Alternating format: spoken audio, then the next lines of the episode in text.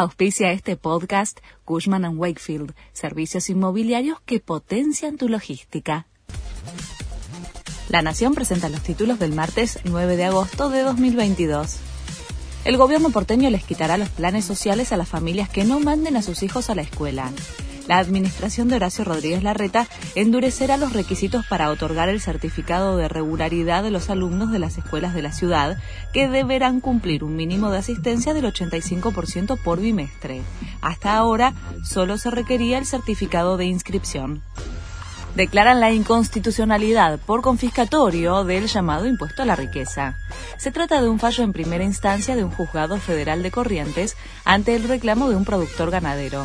La justicia entiende que se trata de un tributo y no de un aporte y cuestionó su aplicación por violar garantías y principios constitucionales. Docentes convocaron a un paro nacional. La medida de fuerza de los sindicatos nucleados bajo la Confederación de Trabajadores de la Educación, CETERA, será mañana.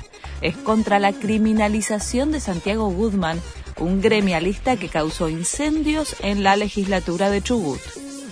Rusia suspende las inspecciones estadounidenses de su arsenal nuclear.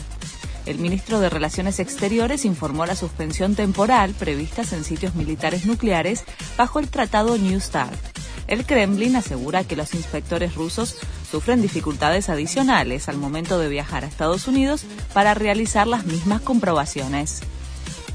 Sergio Chiquito Romero ya es el arquero de Boca. El exjugador de la selección aceptó el ofrecimiento del Ceneice y firmó contrato con el club hasta diciembre de 2024. Es un paso adelante en mi carrera. Vengo al club más grande de la Argentina, dijo Romero. Este fue el resumen de Noticias de la Nación.